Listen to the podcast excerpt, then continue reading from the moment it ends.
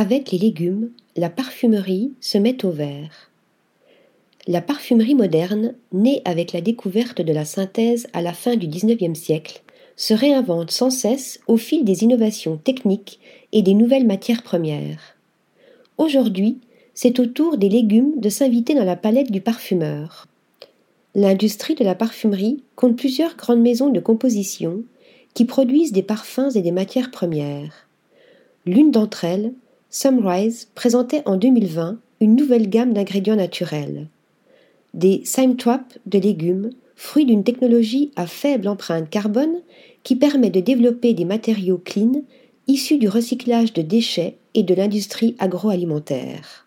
Une petite révolution, puisque ces matériaux inédits, asperges, artichauts, oignons, poireaux, choux-fleurs, viennent étendre l'horizon créatif en revendiquant une naturalité très en vogue actuellement, sourcée localement et de saison.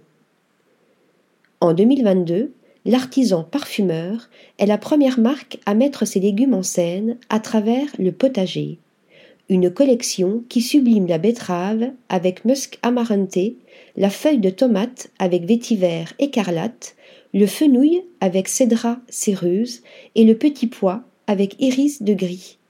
Quatre fragrances construites autour d'accords de légumes habillés d'une matière classique pour garder une part de mystère.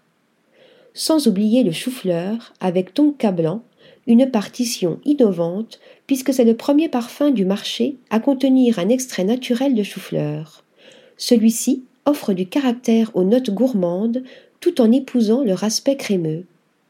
Mais ces nouvelles matières ont plus d'un tour dans leur sac. Au-delà de leur senteur végétale, elles peuvent créer des jeux de texture ou souligner certaines facettes des ingrédients, comme l'artichaut pour la rose. Les légumes n'ont donc pas fini de faire parler d'eux. Article rédigé par Sophie Normand.